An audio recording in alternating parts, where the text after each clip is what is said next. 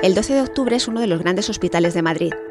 Hace 40 años, cuando estalló el escándalo del síndrome tóxico, todavía se llamaba Primero de Octubre.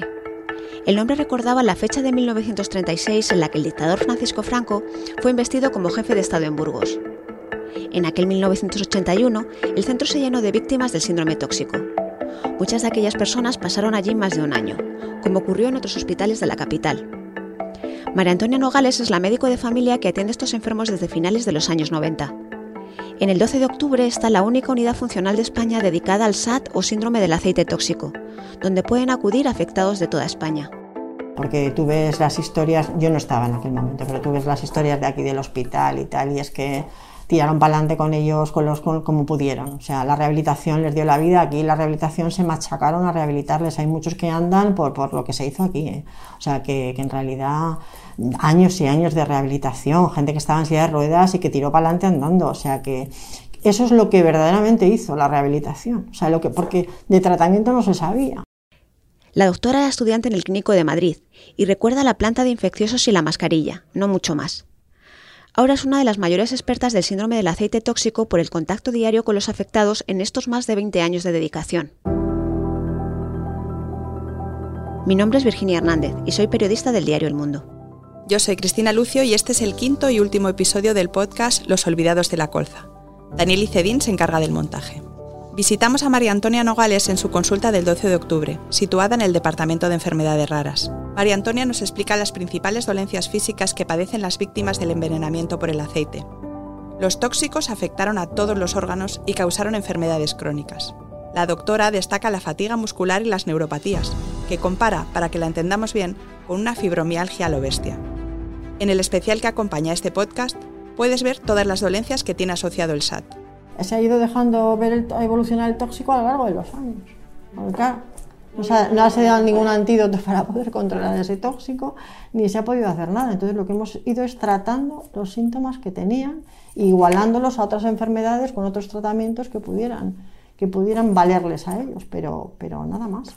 Entonces hay tratamientos que mejoran un poco, la idea es de mejorarles un poco su calidad de vida y saber dentro de la patología que tienen lo que se puede hacer como otra patología, porque en realidad esto es estamos tratando los síntomas o las secuelas que han derivado de esto. No hay un tratamiento especial para el síndrome tóxico, solo hay un tratamiento de las secuelas del síndrome tóxico. Sido más empático y saber un poco tal y probar pues ciertos medicamentos que iban bien para una cosa, pues probarlos para ellos, pues sabiendo que no era curar y que muchas veces pues iban a tener efectos secundarios, no los iban a tolerar, o sea que eso entra dentro también de todo lo, de lo que es la medicina, pero sí, cierta confianza para decir, bueno, pues lo voy a intentar, a ver qué tal y a ver cómo me va y, y bueno, pues yo creo que por eso es mucho más que lo que hay en sí, porque no hay tratamiento, pero bueno, pues un poco de todo, ¿no? La mayoría de sus pacientes son las niñas y adolescentes de entonces. Pero yo creo que es por eso, ¿eh? porque las, mujeres en general metabolizan más lento los tóxicos, ¿eh? igual que pasa con el alcohol, igual que pasa con todo. Y como el tóxico fue por vía hepática, pues lógicamente yo creo que ahí fue una de las causas. Otras causas, ya os digo, que causas genéticas, porque hay hombres también afectados, pero es verdad que el patrón tipo fue, fue mujer mucho más que hombre. ¿sí? Es desde el punto de vista físico, están muy estigmatizadas, no todas tienen esa, esa, ese fenotipo claro del síndrome tóxico, pero hay muchísimas que lo tienen, ¿no? Entonces eso genera un cuadro adaptativo con muchos complejos, con mucho que les ha llevado durante toda su vida, muy difícil es muy difícil de poderlo asimilar y, y llevarlo bien. Y llevan vida, muchas llevan vida normal, gracias a Dios, pero tienen como esa lacra, ¿no? de una cosa que no la han podido superar o no lo han superado bien, como se podía haber superado otro tipo de, de enfermedad o de lo que fuera. ¿no? Son mujeres, además mujeres, muchas de ellas, las jóvenes ahora diferentes, pero en aquella época, pues mujeres que llevaban la casa, llevaban los niños carga totalmente grande, mm, acomplejadas de no poder hacer las limpiezas de la casa, o sea, de como que eso era una cosa tremenda. Yo les digo, pero si tenéis dinero para eso, es lo único que tiene el síndrome tóxico, que más, ya, pero no poder limpiar mi cocina de mi casa, o sea, bueno, es una, mentalidad mm, pues difícil de poderla cambiar, entonces se sentían inútiles, se sienten inútiles, si no pueden cuidar de su familia, de sus hijos, si no pueden su casa, pues muchas de ellas se sienten inútiles, y eso claro, es, la gente más joven ahora no, ya la gente es diferente, ¿no? pero yo me he encontrado con personas, pero totalmente machacadas con no poder limpiar su casa, o sea, una cosa como tremenda. La parte física ha sido muy dura, pero el estrés postraumático de todo lo vivido ha complicado aún más la situación. Te cuentan, claro, estas vidas tan complicadas que han llevado ellas, pues la verdad es que es una cosa difícil y cuando se encuentran cómodas, pues se empiezan a soltar y claro, pues es que es muy duro, porque porque ha habido muchas familias muy desestructuradas, ha habido otras que gracias a Dios no, pero ha habido gente con hermanos muertos, madres muertas, han tenido que hacer cargo de hermanos pequeños, eh, amigos fuera, eh, en los colegios los niños, eh, hay gente que se ha tenido que cambiar de sitio. Era muy fácil entrar en bucle y no salir, y no salir de ese bucle. Y eso es lo que las ha pasado durante este tiempo. Además, algunas de ellas, hasta como eran pequeñas, no saben cómo podían haber sido físicamente hay muchas que, me lo dicen, es que me hubiera gustado saber cómo, cómo sería yo normal sin esta cara que tengo y sin esta. Y luego em, eh, ellos muchas veces em, no dicen, muchas veces que tienen el síndrome tóxico. Hay gente que le da vergüenza decirlo, en los trabajos no lo dicen. O sea que es una cosa que, que tienes ahí, que hay gente que ha estado muy reivindicativa y que lo ha hecho y que ha seguido, y hay gente que no quiere saber nada la doctora Nogales agradece a sus pacientes todo lo que le han enseñado durante estos años, a pesar de las dificultades. Pues mira, para mí, a mí me ha dado mucho el síndrome tóxico. O sea, ellas siempre dicen que tal, pero a mí me ha dado mucho. Yo he aprendido mucho con ellas, mucho. Porque es como un aprendizaje casi continuo, o sea, de muchas cosas. Que no, y luego, pues también de, la forma de encarar la vida, ¿no? De lo, de lo difícil que ha sido.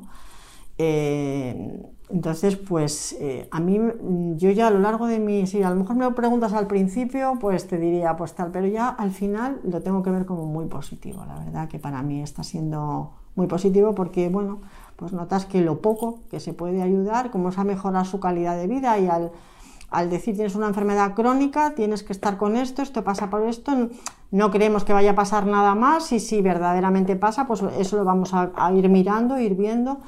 Entonces, pues bueno, a mí profesionalmente, al final de mi carrera profesional, pues la verdad es que sí que me ha dado bastante satisfacción. Tengo que reconocer que sí. Su vínculo con los afectados de la colza es muy estrecho. Bueno, luego, claro, como ya ves el homenaje a todos tipos de víctimas, como ahora ves la diferencia que hay de unas cosas y otras, pues claro, en eso sí que se sienten agraviados.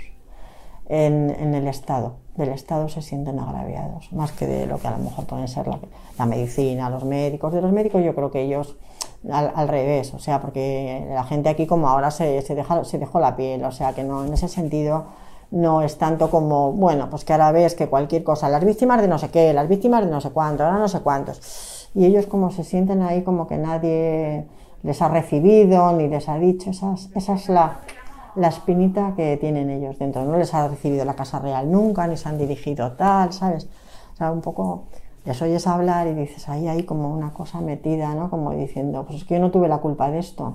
porque encima me tengo que sentir culpable si yo no tuve la culpa? Claro, reconocimiento público de... Si yo no, si yo no hice nada, ¿no? Y encima me, tengo que sentir culpable, ¿no? De, de, esto. ¿Por qué? Porque consumiera un aceite barato en un mercadillo. Pues, a ver, o sea, es que es muy, muy difícil. La plataforma de afectados preparó este acto de homenaje para recordar los 40 años transcurridos, pero el COVID lo ha impedido. Carmen Cortés, portavoz del colectivo, insiste en ese olvido del que hablamos desde el principio de este podcast. Todas las víctimas hay que protegerlas por igual, porque las víctimas cuando se sienten solas y desprotegidas sienten más dolor y el estrés provoca mucho más dolor. ¿Por qué tenemos que pelear tanto? ¿no? ¿Por qué se piensan que somos los aprovechados del sistema? ¿Por qué? No desesperamos, pero también con el presidente del gobierno,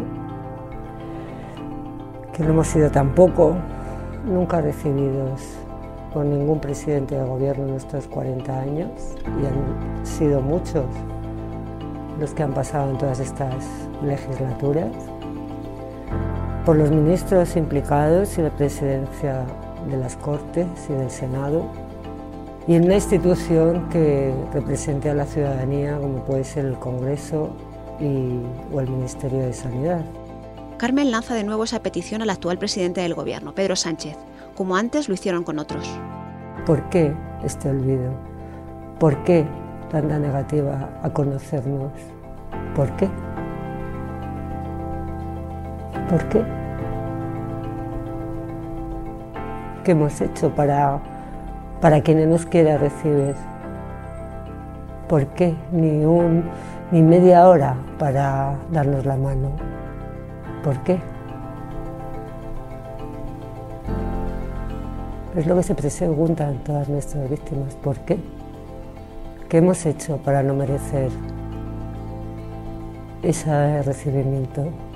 Con estas palabras de Carmen Cortés acabamos el podcast Los Olvidados de la Colza. Si quieres más información, te invitamos a visitar nuestro especial multimedia sobre el 40 aniversario de este escándalo. Muchas gracias por escucharnos.